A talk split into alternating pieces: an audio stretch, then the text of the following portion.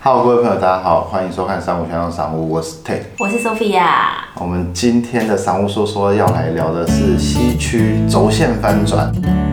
我们当然也邀请了嗯西区常青树吗？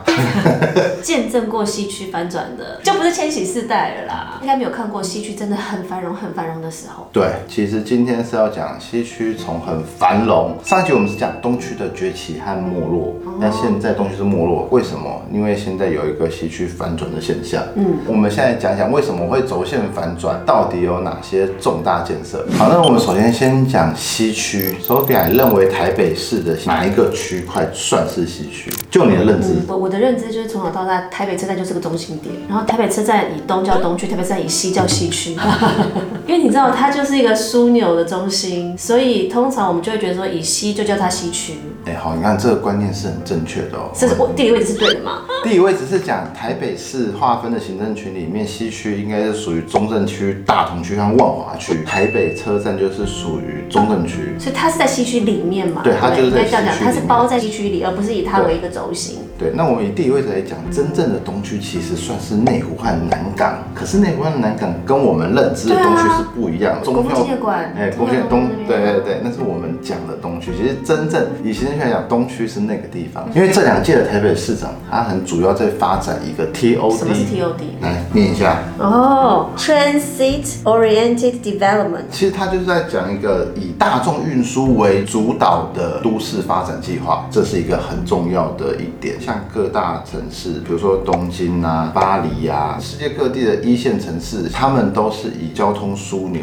为主发展的城市。所以现在台北三交做六铁共构，我已经是六铁了，六铁来列一下，你觉得你知道的是哪几铁？捷运、台铁、高铁、机场、对对对，公车，没有没有没有，公车不是铁路。其实你已经讲完了，但是为什么讲六铁？它是这样区分的，它讲台铁一个，嗯高铁一个，机场捷运一个。照理说是捷运嘛，它把捷运分成三个：红线、蓝线和黄哦，线。细分那个从哪边对来的，再把它细分，它就是说六铁。那不过这也是没有错，因为不同的县到达不同的地方。嗯，对，所以上次一共是六铁公构。所以如果以都市发展来讲，台北车站其实是一个最棒的位置。可是偏偏它却没落了。对，还被抢走了。你认为的台北车站最红的时候是什么时候？哇，哦这很难嗯讲哎，现在是要讲出我认知的执情是 不是？呃应该这样讲，我我觉得它最繁华的时期应该是一零一还没出来的时候，就是它的那个星光是最嗯星光大楼高嘛，是台北最高，我觉得那阵子是最繁华的，因为刚好搭到南洋街周边的补习你圈，有在那边补习 过吗？啊，我回答。巨达巨 达，最重要是它走路就到西门町，对，西门町它有百年的历史，然后它又有很多的特色建筑。后来很多潮牌店都是进驻在西门嗯町，后来就东区发展以后，这些东西就渐渐没落。对因为东区盖了一零一，盖了信义威秀一片的对百货公司，然后我觉得，因为很嗯对是百多货旗舰店对之前都进驻到东区，所以就把人气都带走了。以前我们都去台北山逛街，但后来已经没有人说去台北山逛街了，都是说去东区逛街，然后后来又说都去信义区逛街。这个现象我觉得很吊诡，为什么？因为这很像是刻意要把信义区炒起来的，因为信义区它并没有像台北车站六铁共构的条件，对。可是那时候连捷运都还没过去的时候，对就已经讲信义计划区。那时候的话，你就看你在在就是先炒了，勉强可以沾上边的是松山火车站跟南港火车站，对。可是我觉得嗯太可是不近哎、对，很不近，对不对？啊。所以这个就是有人在操作，我自己觉得啦，哦，刻意操作，这已经不是而且我想到信义计划区啊，你记不记得那一年《铁达尼号》上映的时候，哇，它就是你知嗯哎道我们高铁选还好在少来，它就选在信义的电影院塞就是爆哎、那时候还叫就是华纳要维修结嘛，合，对，就是要结合那时候信义区是个指标。因为照理说要发展，要发展有条件的地方，然后再慢慢往外面扩展。可是那时候是冲了，连一零一都盖那个地方，对，这我觉得嗯很奇怪。也可能因为跟市府有关吧，因为市府哦中市政心府就对，就市设政府啊在才那会里去，所以它就以那个周边为主，对不对？对，因素真的有很多啦。不过我那边交通发展真的不像是台北车站有这么好的条件。西区门户计划区划定的范围总面积是四百四十公顷，东至中山北路，西至黄河北路，北至市民大道两侧，南至忠孝西路，包括淡水河体育房以及中华路两侧，忠孝西路以南等皆扩范围。西区门户计划就是刚刚所念的这个范围区域，可是它接着会要影响的是这整个区块的周边。就它扩大了、对不对？我们认知的西区跟现在它要计划的这个范围不一样了。嗯，对，当然也有很几个重要的指标啊。大套城也包含在里头嘞，对你看圆环、中山站它也含进去了耶。哎，对，中山站已经算是中山区了。对啊，它现在等可于以把它包到西区里头去了。对，因为中山区是跟大同区连在一起，所以其实中山区有一部分也算是西区。所以它现在是要用范围取胜，对不对？跟信义区那个集中、密切集中度好像不太一样 了。没有办法，因为很老旧的地方要做都市更新、要改建合建是没有那么容易的事情，所以它只能慢慢把范围扩大。整体西区门户计划要整合的啊，除了交通、商圈，那还有文化，所以就会讲艺文合区，哦还有大稻城。大稻城就是以前主要的港口。对我们以前念历史地理都会讲，一线都市的发展就是靠水域、河域，有没有？哎你的时间比我还早哎、哎你还讲到我说水我们运念的历了。史我印象中只有捷运。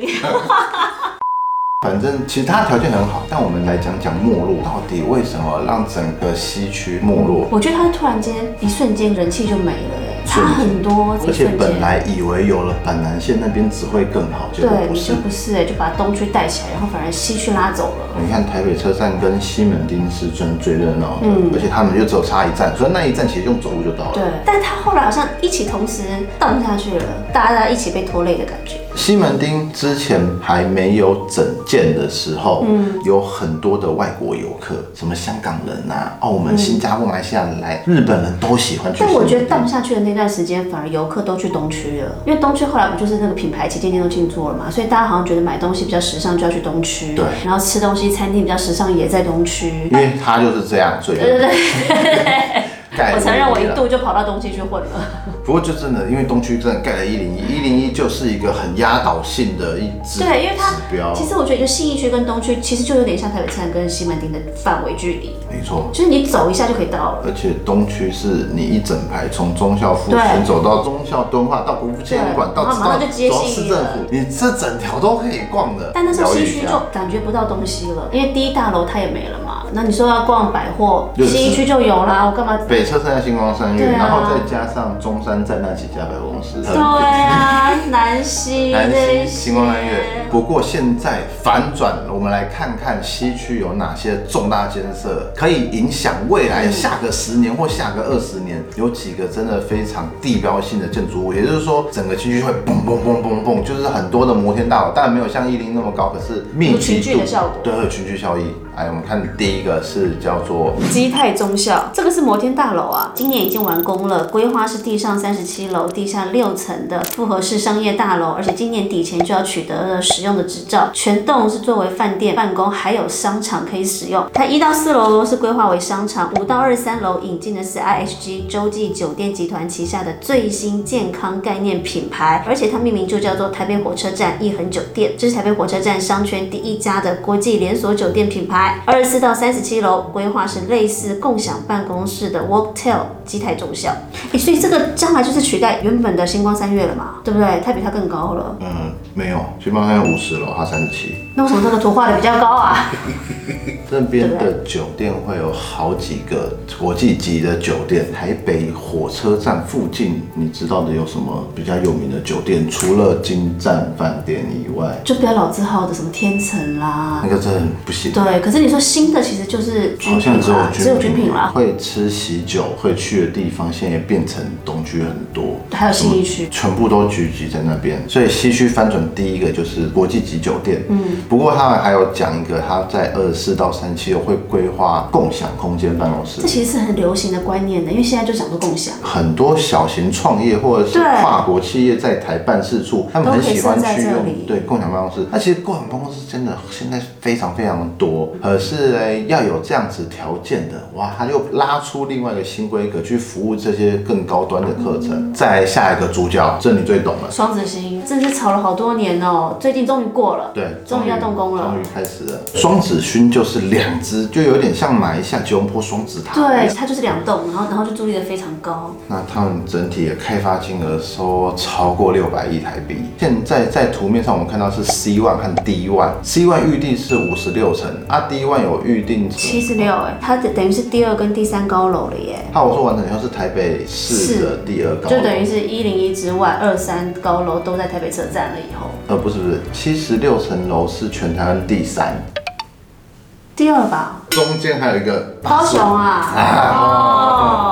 双子星大楼是由日本籍建筑师设计的，是以太极互动形塑一个门的意象；西高东低的大楼设计，则是以抽象的人体为概念，呈现相互凝视、对话的遗 憾。所以双子星是有含义的。它就是不像以前冷冰冰的两栋直挺挺的大楼了，它比较有点拟人化哎、看它的设计图，看起来是嗯有规划的对，嗯外观设计就比较有感觉。之前还有讲一个台北行旅广场，哦我觉得大家都不知道在哪里。它就台北站出来，你要搭公车那那个地方，那现在可能大家会觉得说那边比较乱，然后路线动线都很塞。这个要讲一个很重要的事情，其实，在规划交通是非常困难的。你只要有在搭建车，建车司机永远都在抱怨市长做不好啊，还是怎么样。不管哪一派来做，交通一定是要被干掉的，因为交通是非常难规划的，尤其是动线。比如说像这种大型的公车站，虽然它叫做行旅广场，其实它就是很多的车，还有客运的集散地，就有点像台北转运站。它有一个重点就是说，因为我们的车流一直在增加，嗯拥有汽车的人也一直在增加，可是我们在规划的时候，盖好了到使用中间又不知道隔了多嗯久时间。所以交通是非常困难，永远都很难规划到很完善，除非是很穷乡僻壤的那种嗯从化区对地方，对它的路就很大条。下一个重要建设又是国际型的酒店， 哎、这很重要，因为我觉得有酒店人潮才会带进去，就是除了逛街之外，因为酒店你就是可以吃饭，可以住宿。嗯，而且现在酒店都结合楼下都是商场，对就等于然后又百货餐厅公司，对你又可以住，又可以百货公司，又可以看电影，巴对拉巴拉。对这个是万豪集团旗下的万丽酒哦店，这一块在哪里嘞？这一块就在金站的正对面，哦，等于是它饭店都集中在一起，陆地很大。那边一千三百平的基地，万丽酒店台气北站将会由万豪集团旗下的万丽酒店来经营，楼高是二十三层，房间数大约有三百间。目前的规划是一楼就是挑高大厅，然后三到五楼是会议宴会厅，六到七楼是餐厅的楼层，八到二十二楼是客房的楼层，二十三楼就是健身中心啦跟 SPA 中心，预计在二零二二年就可以完工。所以它的楼高应该是跟金站差不多，我觉得那个地方是限不是制有吗？限高啊？嗯，一般都是有限高的，可是特殊开发案都会有一些特别的法规、特别的奖励容积，嗯可以让它对再拉高一点。尤其是要盖超高楼层哦，法规的规定是你一定要在大条的路上，像是叫做承德路，可是你要在盖超高，你要有一个十字。入口。对，所以它是两条大路的交叉，而且它是脚地，脚地就有办法申请超高楼层的盖法。对，万丽这一间酒店，它就是纯国际酒店品牌。台北车站特立专用区，它已经在塔城街以西到西宁北路的中间，这感觉是比较想要跟市容一起规划，哎对不对？就是把那区现在活化变得漂亮一点。这一区现在是蛮空的，对，有一大片都是大草坪，嗯哦，所以它干脆整个就活化，就盖成像复合式的。所以它的东西因为那一块的区域都在发展，嗯所以它把它们规划起来，可能那一块就变成会很贵。我们说未来的房价会抬高上对，来。那边就会跟着起来了。嗯那因为它的那一块绿腹本来就大，嗯然后隔壁又是接玉泉防灾公园，如果是住宅就会有公园第一排，台北市有公园第一排，然后你旁边又是台北车对，。哦站有没有？旁边是先是双子星，然后再接到对啊，所以其实都在那一对所以你区，的要生活逛街要逛街，要饭店有饭店，要吃饭有吃饭，所以要百货有百货所。以，哎、他讲完了，你看， 对啊，梦想中的住宅就是区。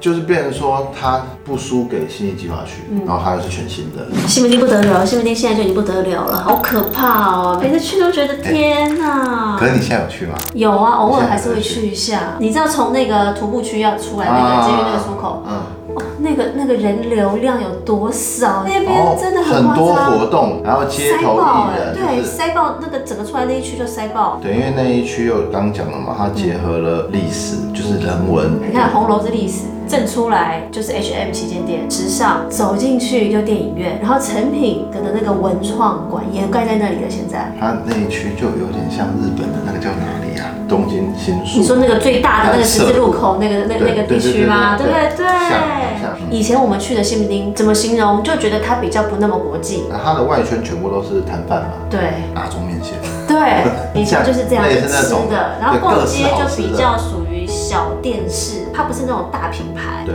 你看现在全部都进驻嗯了，所以整个西门町一直以来，虽然它有没落一段，对现可在是整它个逆势现在起来成了长，逆势成长，它现在比东区的人潮还要多哎。对，真的。对啊，而且 这年纪不去西门町了哈。我觉得这对房市也是一个挑战哎、之后可以聊。西门町它曾经也面临了一段黑暗期，那时候好多店也关了，戏院也关了，然后人潮也少了，但是店租那时候还是很贵，所以后来呢，房东就开始决定要不要降租，所以那个时候就出现一个西门徒步区的街区发展促进会，大家就说服房东去联合降低租金，然后把大平数的分割成小店面，这样就可以降低店家的承租压力。后来就是用这样小店铺的经营模式，开始增加商圈人气。所以是这样子，你不要看现在，其实东区我觉得也慢慢开始这样子了，就是店面就变得很小，因为你大店面大家租不起了嘛。对哎、一个旗舰店，它的那个店租几百万一个月对，耶跟我。上次讲， 对啊，一个月我有几百万，我还开店干嘛？所以西门町很聪明，人潮回来之后，它大平数又回来了。你看那个 H&M 开始了超大所哎、以对啊，人潮先有了，对旗舰店就来了行情又回来了。对，然后就发了，西门町商圈现在反映的是东西区的消长，怎么说呢？因为东区现在最高店租三年内它降了四成诶，现在大概每平只有一点五七万元。但是呢，西门町去年店租位在汉中街行人徒步区的店面，每一平就有二点零三万的记录，而且今年成都路上的一间店面，每平的租金是一点六六万去出租，创下了今年台北店面市场租金单价的最高纪录哎。它赢东区了，更猛。对。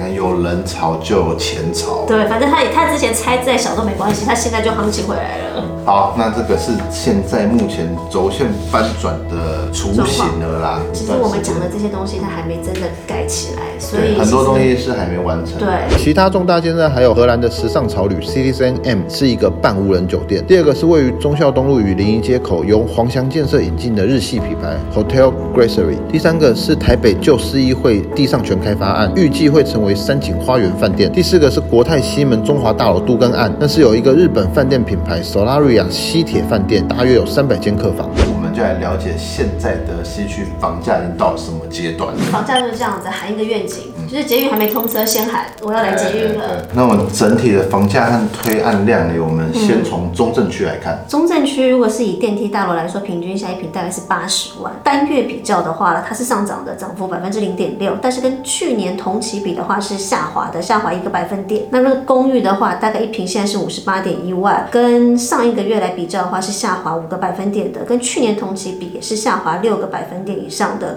那如果是一般住宅的话，一平是七十六点一万，跟上个月比是上涨百分之零点一，然后跟去年同期比的话也是下滑的，下滑了三个百分点。这一块资讯告诉我们，就是同样的区域，新大楼和旧公寓的价差，旧公寓它慢慢在叠价，可是新大楼它可能还不但屹立不摇，还在往上涨，代表地段是不会减价，可是你的房子旧了还是会折价，即使在精华地段也是这样。现在五九一的线上个案资讯，中正区的物件大概有十几个，然后它的开价从七十五万到最高一百五十九万的都我一有。百五十九对万，啊，然后格局的话呢，小平数的也有，但大平数的也有来到一百平以上的，位置大概都在罗斯福路啦、汀州和平西路这附近。嗯目前在推的个案，哎、所以它的 range 其实是广的、诶区域也非常广。那当然有一些是老屋都跟或者是重建啊、合嗯那建个改情况就建不，一样。但是他们的房价几乎是很稳的，最烂最烂有七十五到八十五万。嗯可是你看可怕的，一百二十几万到一百五十几万都都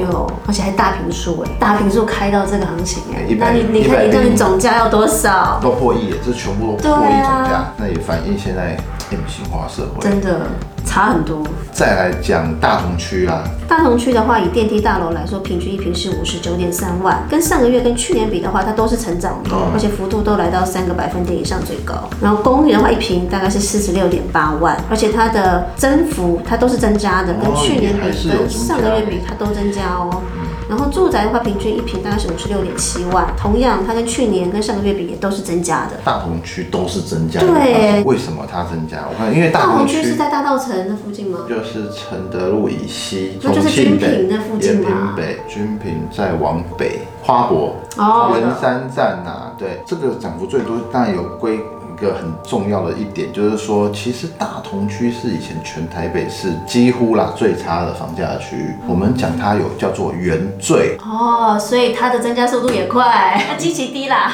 对，它一定是最容易成长的，因为中正区、万华区以前就是精华地带，所以它有可能有涨有跌。嗯可是大同区以前就是在谷底的，可是因为推动了花博，它有算是改善那个区域的形象，嗯逐年都在慢慢成长，所以大同区算是一个爆，成长算是爆发的算是地爆方。发性的。那根据现在五九一线上个案的资料，其实，在大同区推案也大概有十几间，然后通常它的价钱呢，最低大概都是六十八、七十，但最高它也喊到一百五十万一平。然后格局也是、哎，小平数也有，大概十一、十二平的，大平数的大概最大是七十，所以它大概都会在中间平数，没有到过百平的，它的价格其实会比较平均，它比较有没有集中哎、它没有很大的跳动，可是你有看到这一百五十万，这一看就是出来喊爽的啦。大概最后就是这个成交价可能也是会落在跟大家差不多一样，因为你看七十九到一百五算跟七十五万等于一半，对。它怎么会一个房子多一倍？但我是不知道它内容是什么，说明它那个是楼中楼的户别，还是独门的露台的户别，可能只有一户或两户啦。嗯但是其他集中在七八字头啦。嗯那、最后我们看到万华区，万华区就是西西门门町町商圈那边，这个好期待哦！西门町万华区的话，它现在的电梯大楼是一平大概五十一点七万，跟上月比较啊小跌，跌幅百分之零点二，但是跟去年同期比，它是增加了快四个百分点。公寓一平是三十八点五万，跟上个月比它都增加了，尤其哦，它跟去年同期相比，它增幅超过了十三个百分点哎。那住宅大概一平是四十八点九万，跟上个月比，跟去年同期相比也都是增加的，尤其跟去年同期的增幅是超过了六个百分点。所以万华今年跟去年都差好多。万华还是很猛，嗯，所以就是西门町带起来就的。刚刚讲了嘛，看连一线的国际品牌都都进进去驻了，了旗舰店哦、对，所以啊它一年的增幅可以超过十个百分点。哎、很可怕！台北市真的抗跌，当然新大楼加分了，可是西门町是连旧公寓都还有涨，可见这整体的地段还有交通真的是会带来一个趋势啦。根据五九一线上的个案资讯啊，在西门町的推案大概不超过十个，目前那它的价位也蛮平均的，最低五十，最高大概就是八十九万这样，然后格局也最小是十六、十七平，但最大的有到六十五平。对，六十五平大概就是三房的格局，或者嗯三加一对家庭房啦，算是中大型的产品。嗯，但西门町可以明显看到它有很多套房型产品，对，因为它都十几平的，十几平那种都是哦套房。当包租公的，然后一个年轻人就是自己在那边就单身贵族的啊，那一然后种，因为住的就刚哦好需要那样的平数，对，那现在因为台湾也是慢慢有有日本化，日本很多就是住起来一间，他们就算情侣交往，他们可能不会去住在同一间。对，就是有个人的空间。对，还是要各自的家，对，那就是那样子的产品。我们总结一下新区整体的房价还有发展未来走势，目前看起来大数据都是缓缓成长的，那还会不会有爆炸性的成长？我们不知道，因为东西都还没盖好啊。目前就是我们就是看它的蓝图，可唯一确定就是北车的六铁公购跟市政有在推动的 TOD 嗯都市计划、西区门户计划、双子星这些东西是必然会实现的东西。所以当西区这么多高楼林立的时候，真的就要把东区整个翻转过去了。哇，真的，嗯嗯嗯，如果那房价，我觉会得搞不好再更有机会了，对不对？它现在其实已经开始涨一波了。我会认同啦，虽然我很不想要看涨，对，大家也不想要看涨，大家想问哪边可以捡便宜。对，可是你看新一单区可以卖到两百万，对我不觉得这个以后没有这样子的条件啊，我觉得是有可能的。可是我们刚刚看到最多也才一百多啊，最高但无就是锡100万跟新一区可可以是卖那到是两很三百少万是不很一少样的的。个案呢、欸那很少。对，那很少，但是北车的周边，因为六级公购，它的行情会站稳，又更高，嗯，每平七位数，那就对，是百万元了。对，是百万元，和双子星周遭，我觉得都是这样。嗯，可是概念就是说，它算是中心商业区，如果要买比较住宅区的话，价格会低一点。比如说嗯你有买到大同区去，但我们就会看到七八十万的产品，对或者是西门町的比较边边也是有六十。对，六十九万我是觉得很难拿、啊 嗯新房子倒很难拿、嗯，我们最后总结一下嘞，总结就是期待新区，总结没办法写期待新区，其实我们今天讲那么多，我们也不用特别总结什么，嗯，就带大家看一个现况。对，大家看到现况就是长这样子。那之前我们的节目都有讲过，嗯跟着国家的重大建设、重大发展去走。去看房就对了。哎，对的，安嗯全就是安全。当然，口袋比较饱满的朋友们，你们这个时候进入西区，我觉得有可能是一个不错的选择啊。嗯，有没有什么隐忧嘞？可能会出现下一个北区，再来翻转西区。 对，哎很难啦。当然，我觉得它可能之后也会有个饱和的现象啊，就是说你这么多东西都盖起来之后，你发展饱和了，而且对这么不多对？大型饭店，到底有没有？对，就像现在西域区，你看百货那么多，嗯可是你说真的每一家百货都有赚钱吗？很少，没有啊他们都要做没有区隔。你看，像有些就是做美食为主了，南山对，那有些就是纯逛街，嗯那有些就走精品高单价，它等于是要做个区隔，否则百货如果都一样，它就饱和了，那大家就没有赚钱的能力。所以这个区域如果是商家的话，真的要有自己的差异性，对对要把市场做区隔。还有一个隐忧就是，我觉得是在如果反转以后人口进去，那边的车流只会很更可惨。怕，你看现在在台北站的前面那个忠孝西路，对那个这已是爆经炸上下班都已经塞住。其实那也塞三十年了吧。对，那以后你说以后这些再盖上去，人潮再进来对，，我觉得这是隐忧啦，所以六铁工会就是希望大家多多利用大众对，运就是输不要。再开车进去了。好，我们今天的播报就到这边，谢谢大家的收听。喜欢我们播报和喜欢我们节目的朋友们，记得订阅我们以及 YouTube 频道，或是加入三五先生赏屋脸书的讨论区，大家在那边可以良善的互动交流。大家再见，拜拜。